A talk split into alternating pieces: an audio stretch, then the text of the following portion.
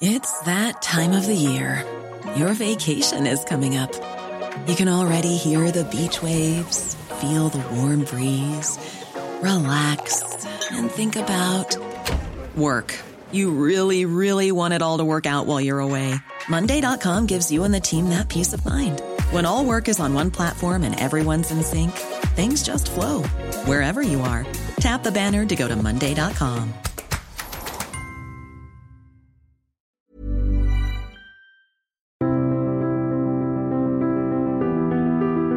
Bienvenue pour une nouvelle émission. Merci de votre fidélité et de nous suivre semaine après semaine. Nous partons cette semaine dans l'histoire de l'Europe antique, l'histoire de l'Antiquité, de l'Empire romain, pour évoquer une figure historique qui est extrêmement importante puisqu'elle a eu un rôle historique majeur, même si peu d'ouvrages lui ont été directement consacrés, et si elle n'est pas toujours vue aussi comme euh, une figure historique d'importance pour le monde européen, pour le monde chrétien et pour le monde romain. Cette figure de l'histoire, c'est Saint Pierre, l'apôtre Pierre, un des premiers compagnons de route de Jésus, un des fondateurs de l'Église chrétienne, l'Église catholique, mort et enterré à Rome, dont il y a beaucoup à dire euh, sur sa vie, sur ce qu'il a apporté aussi, et sur la manière dont il a été représenté au cours des époques. Pour évoquer la figure de Saint-Pierre, je reçois cette semaine Christophe Dickès. Bonjour.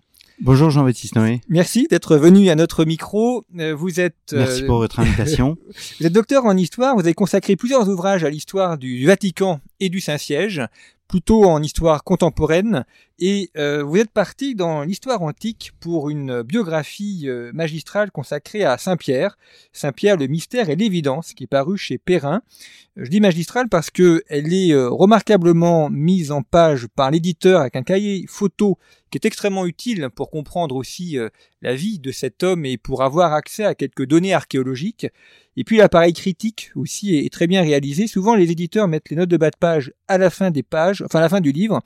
Et euh, pour une fois, le travail a été très bien fait, donc il faut aussi le souligner. Il y a un double appareil, critique. Double appareil critique. C'est-à-dire que vous avez des notes de bas de page qui permettent d'éclairer le texte, ce qui est euh, vraiment le, l'objet d'une note de bas de page, mais aussi bien évidemment euh, des notes de bas de page en fin d'ouvrage avec énormément de références. Alors Saint-Pierre, c'est quelqu'un qu'on connaît forcément parce qu'on l'a on l'a côtoyé d'une manière ou d'une autre, on a forcément entendu parler et pour autant c'est pas forcément quelqu'un dont on a on a la conscience du rôle historique euh, qu'il a eu, soit parce qu'il est éclipsé euh, par Jésus-Christ, soit parce que euh, on l'a un peu oublié. Alors on retient souvent le reniement de Saint-Pierre et le rôle qu'il a eu après, parfois un peu oublié. Alors vous montrez dans votre ouvrage, sa biographie, d'abord que c'est un personnage historique en tant que tel, donc on peut lui consacrer une biographie comme n'importe quel personnage historique.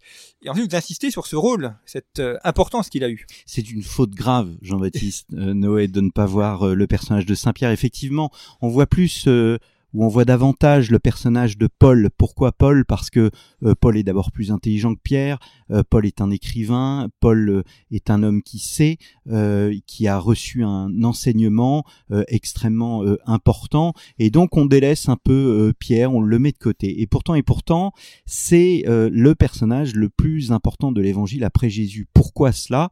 Parce que c'est le personnage le plus cité dans euh, les évangiles et dans le Nouveau Testament de manière générale. Il est cité 154 fois. Alors, est-ce que c'est beaucoup? Est-ce que c'est peu? Oui, c'est beaucoup.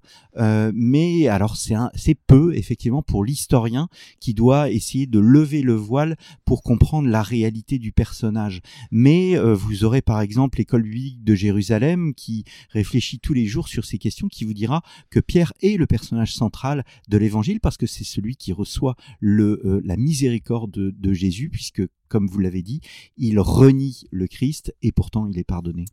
Quand on fait ce travail d'historien d'une biographie, sur quelle source on travaille euh, Vous étiez les évangiles, il y a les actes des apôtres aussi, mais c'est un, nombre de sources finalement assez euh, réduites. Il y a aussi des sources non chrétiennes, les sources archéologiques également. Alors effectivement, c'est-à-dire que vous avez vous avez un, appareil de sources qui est qui est tout de même assez important puisque le Nouveau Testament constitue une source essentielle avec euh, à la fois les quatre évangélistes.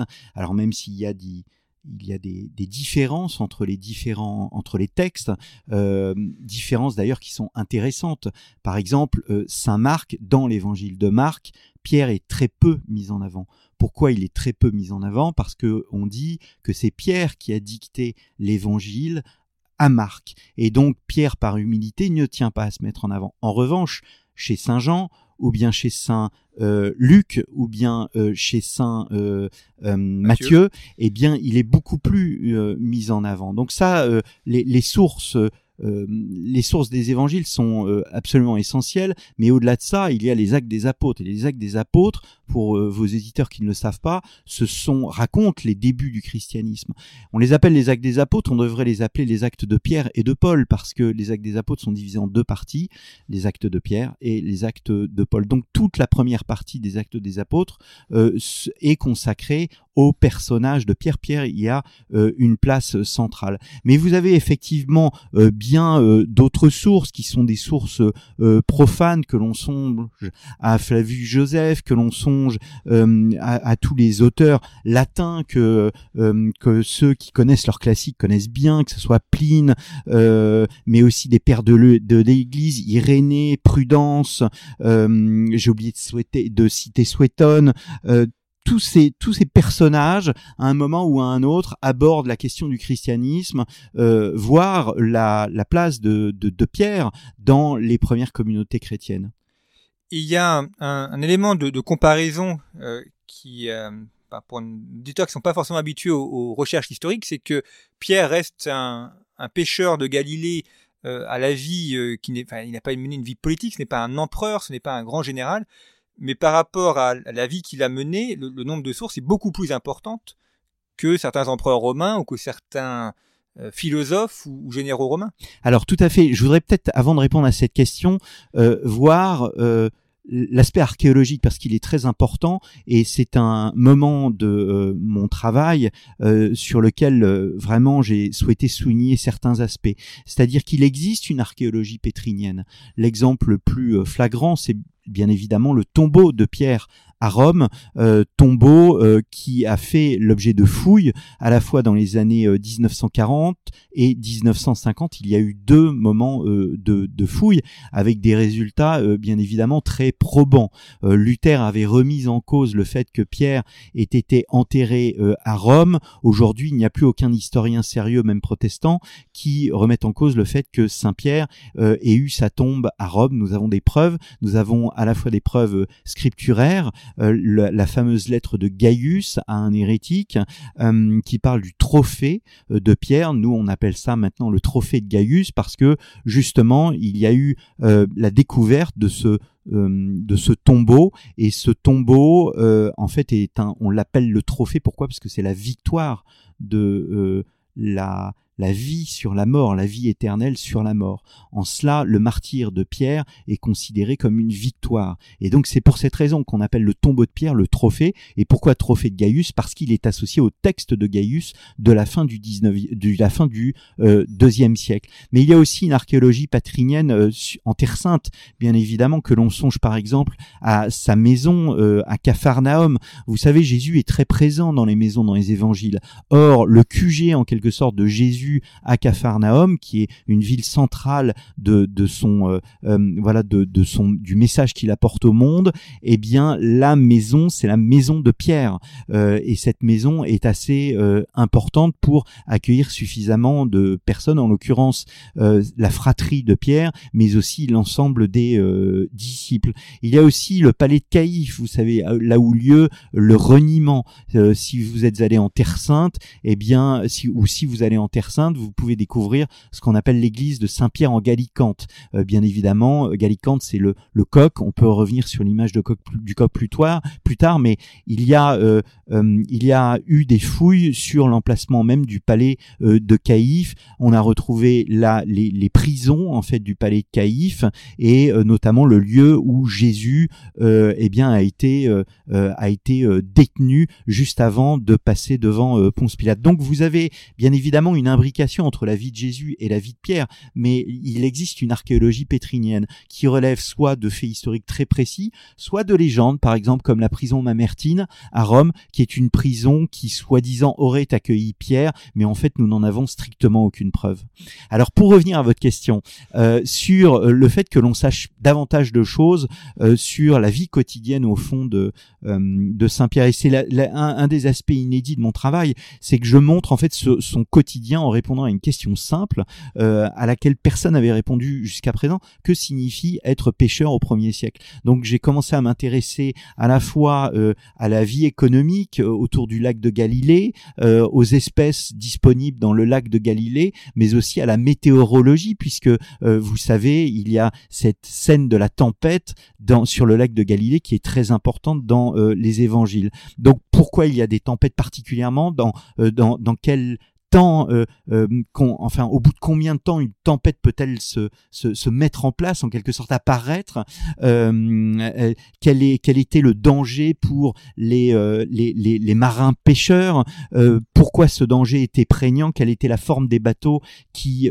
qu'ils utilisaient. Tout ça, ce sont des choses pour lesquelles nous avons énormément fait de, de comment de de, de recherche ces 30 dernières années et euh, donc j'ai pris le résultat de ces recherches scientifiques et donc je les ai apportés euh, au, au, grand euh, au grand public. Donc pour moi Saint-Pierre si vous voulez, il faut sortir un peu euh, Saint-Pierre de l'image du pauvre petit pêcheur du bord de lac du lac de Galilée. Il a un bateau, il a un bateau suffisamment important pour accueillir une quinzaine de personnes. 15 personnes c'est beaucoup hein, c'est une petite entreprise, c'est une petite euh, coopérative et euh, donc Saint-Pierre est à la tête de cette petite coopérative. Il possède un bateau qui, ce qu'on appelle sur le plan économique un investissement et il investit dans toutes les techniques de pêche existantes de l'époque. Et euh, ce qui est d'étonnant dans l'évangile, c'est cette réalité. Mais il faut pas voir les évangiles comme un récit mythologique. Il faut voir les évangiles comme un récit réel.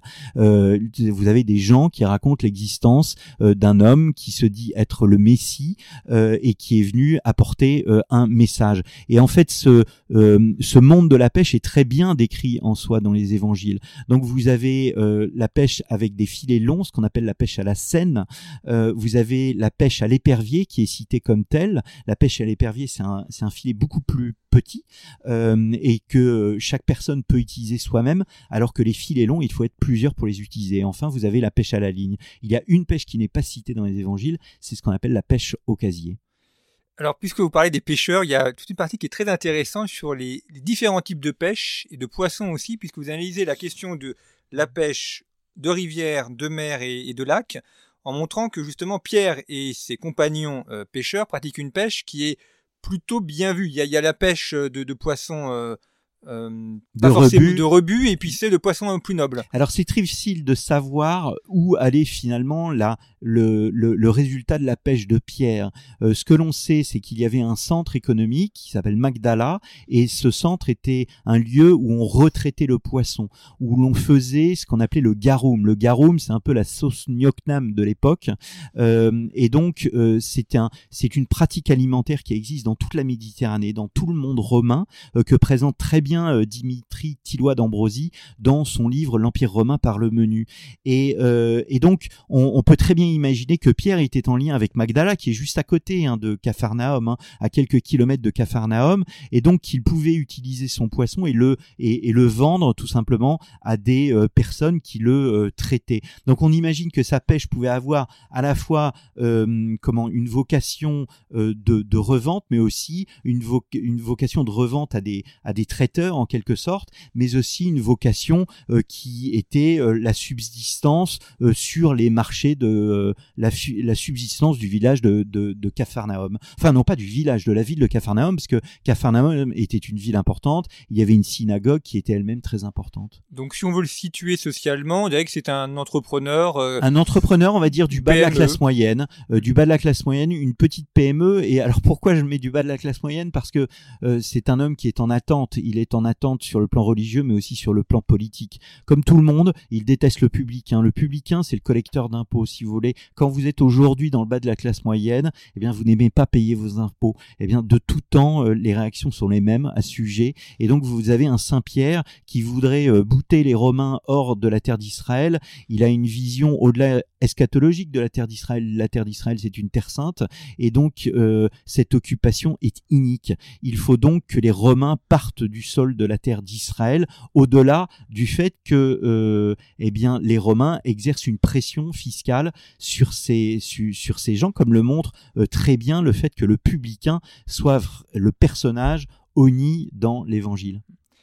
Il y a un autre élément qui m'a beaucoup euh, surpris et intéressé dans votre ouvrage, c'est que vous montrez que la, ville dont vient Pierre est une ville romanisée, où on parle le grec, et qui a connu une romanisation ancienne. Alors c'est tout à fait vrai, c'est-à-dire que évidemment le grec, euh, le grec possède une place très importante plus que le latin.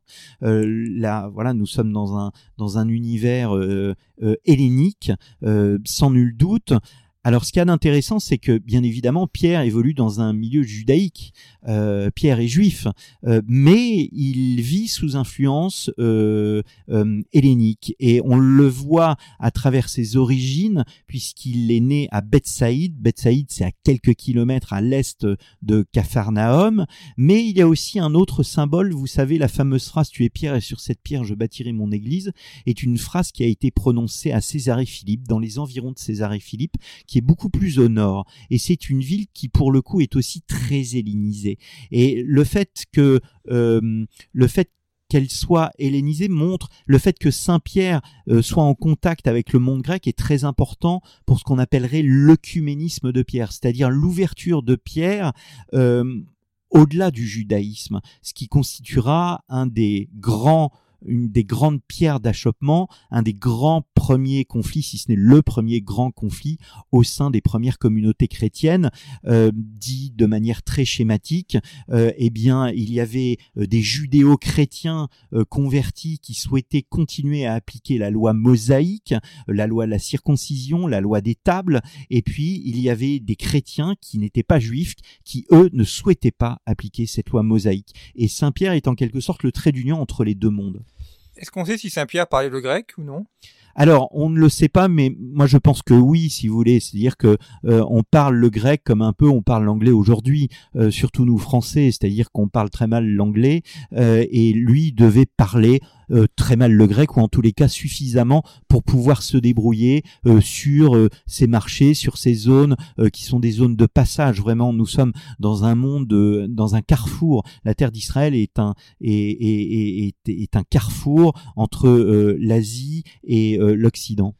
Donc ça veut dire que le christianisme est né euh, dans une, certes dans un monde euh, juif, mais également euh, hellénisé et romanisé. Ah bah, tout à fait, tout à fait. Ça c'est, ce sont vraiment les, les trois enfin les, trois composantes, euh, même si euh, euh, je vous renvoie au livre de Sébastien Morlet, Les chrétiens et la culture, paru aux Belles Lettres, qui est un excellent livre qui montre bien comment le christianisme va imprégner la pensée grecque. Mais il faudra pour cela, on va dire, attendre trois ou quatre siècles.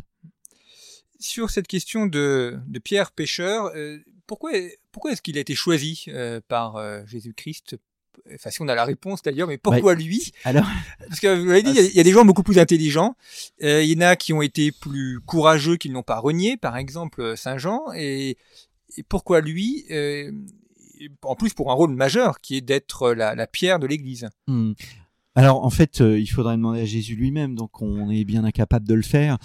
si vous voulez, c'est vrai qu'il aurait pu choisir euh, je dis toujours un chef de guerre, il aurait pu choisir un ascète comme Jean-Baptiste, Jean-Baptiste qui annonce la venue du Christ, il aurait pu choisir Jean-Baptiste, hein, et Jean-Baptiste aurait pu conduire les foules derrière Jésus.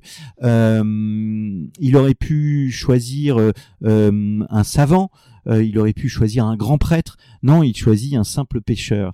Et pourquoi cela?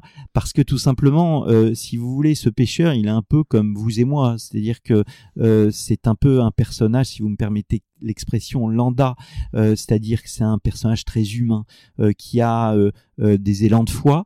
c'est le premier. Alors, il a une place très importante hein, dans les évangiles. C'est le premier à, faire une déclaration de foi à Jésus, à confesser sa foi. c'est, il est le porte-parole des disciples.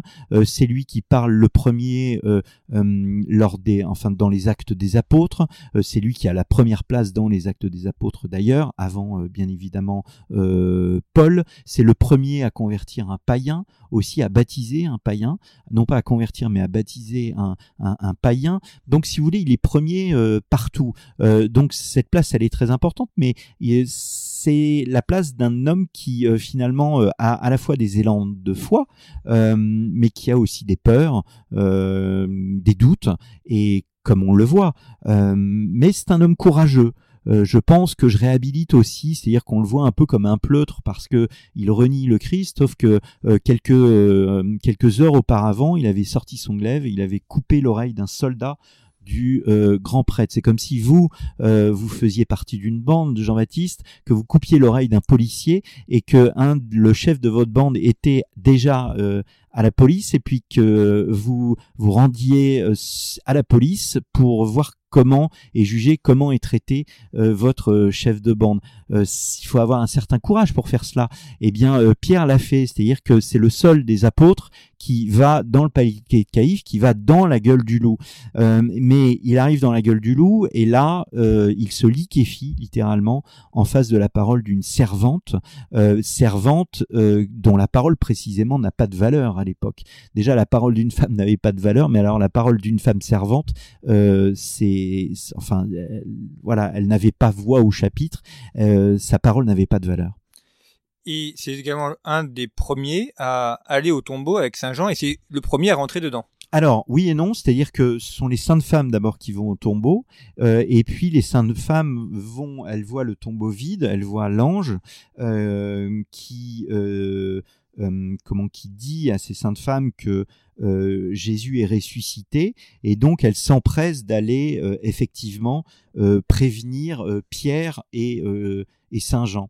Et en fait, ça montre encore la, place de, Pierre, c'est-à-dire qu'elle les évangiles auraient pu dire bon ben voilà les saintes femmes sont allées voir les apôtres. Non elles sont allées voir Pierre et Jean. Et donc Pierre et Jean courent au tombeau. Alors Jean est beaucoup plus euh, beaucoup plus jeune que Pierre et donc court plus vite, il arrive le premier et il n'ose pas rentrer. Alors pourquoi il n'ose pas rentrer?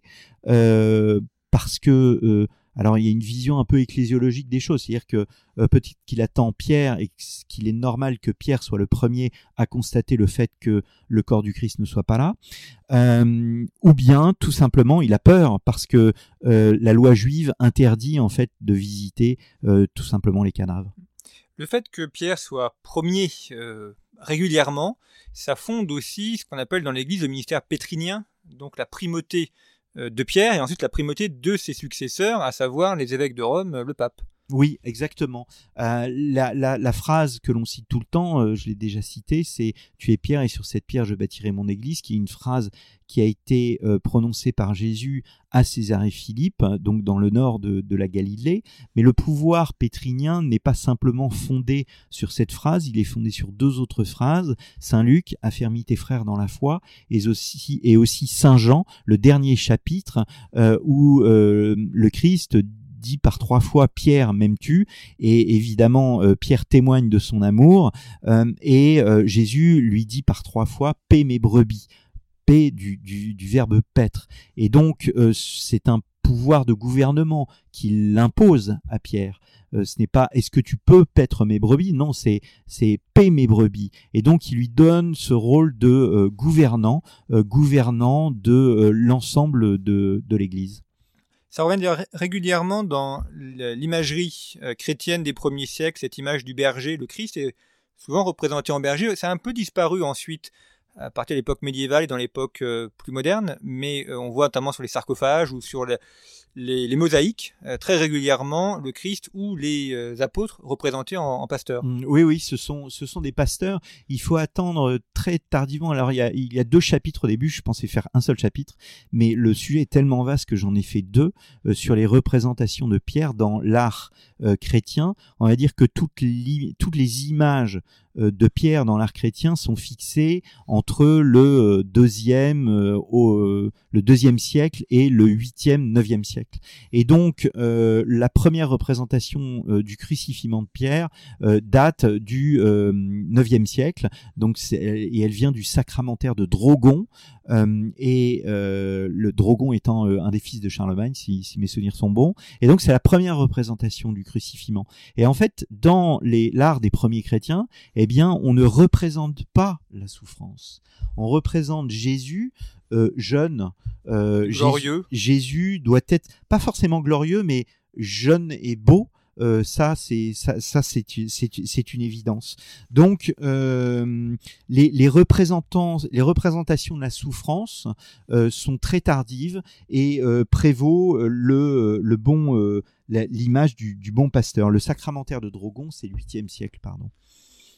C'est-à-dire que la, représentation du Christ sur la croix, c'est plutôt une iconographie médiévale euh, oui, tout à fait, 10e, 11e siècle? Si vous allez au Louvre, eh bien, euh, il y a une représentation dans le département médiéval d'un Christ du 9e siècle qui est assez impressionnante, euh, donc une statue en bois.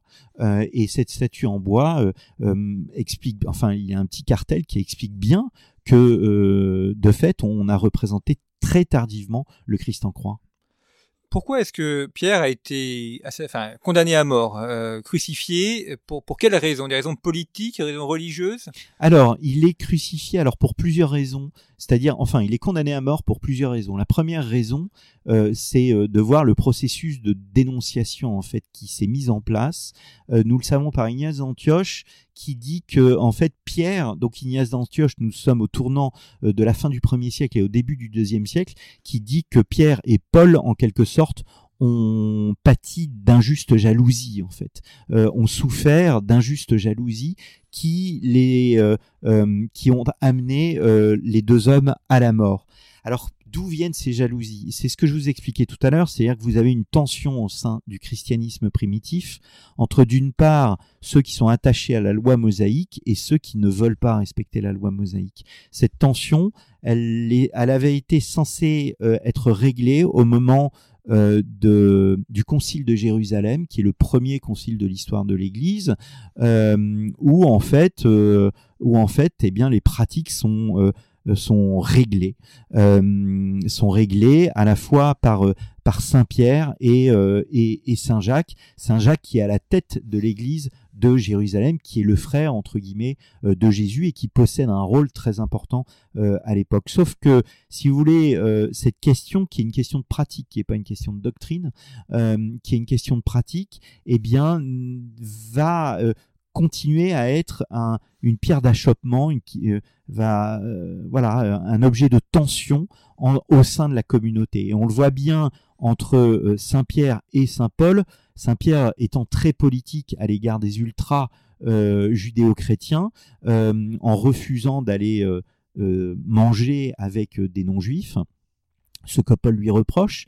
Et en fait, on voit que finalement, à Rome, eh bien, Pierre va visiblement pâtir du fait que les ultras euh, judéo-chrétiens eh bien, vont lui en vouloir de euh, continuer à garder à l'égard des non-juifs une proximité.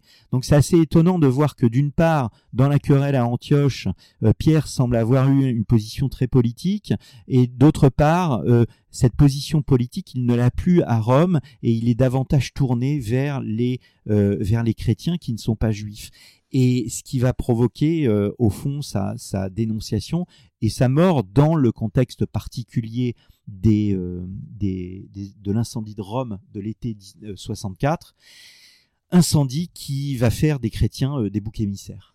Alors au début d'ailleurs, les, autorités, enfin au début, c'est-à-dire dans les années 40, 50, les autorités romaines ne font pas la différence entre les chrétiens, dont le nom apparaît à Antioche, et les juifs.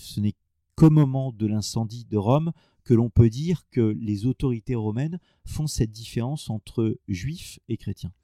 Eh bien, merci beaucoup Christophe Dickès d'avoir évoqué cette vie de Saint-Pierre. Merci à vous. Et je vous propose de nous retrouver la semaine prochaine pour euh, continuer à évoquer Saint-Pierre et aborder d'autres aspects de euh, sa vie et de son ministère. Je vous rappelle le titre de votre ouvrage Saint-Pierre, le mystère et l'évidence qui est paru chez Perrin. Merci pour votre fidélité. À très bientôt.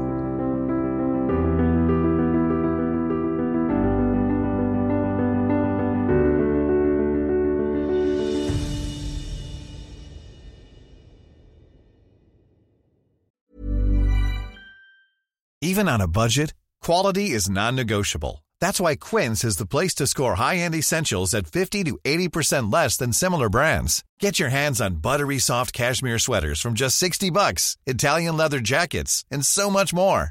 And the best part about Quince, they exclusively partner with factories committed to safe, ethical, and responsible manufacturing. Elevate your style without the elevated price tag with Quince. Go to quince.com/upgrade for free shipping and 365-day returns.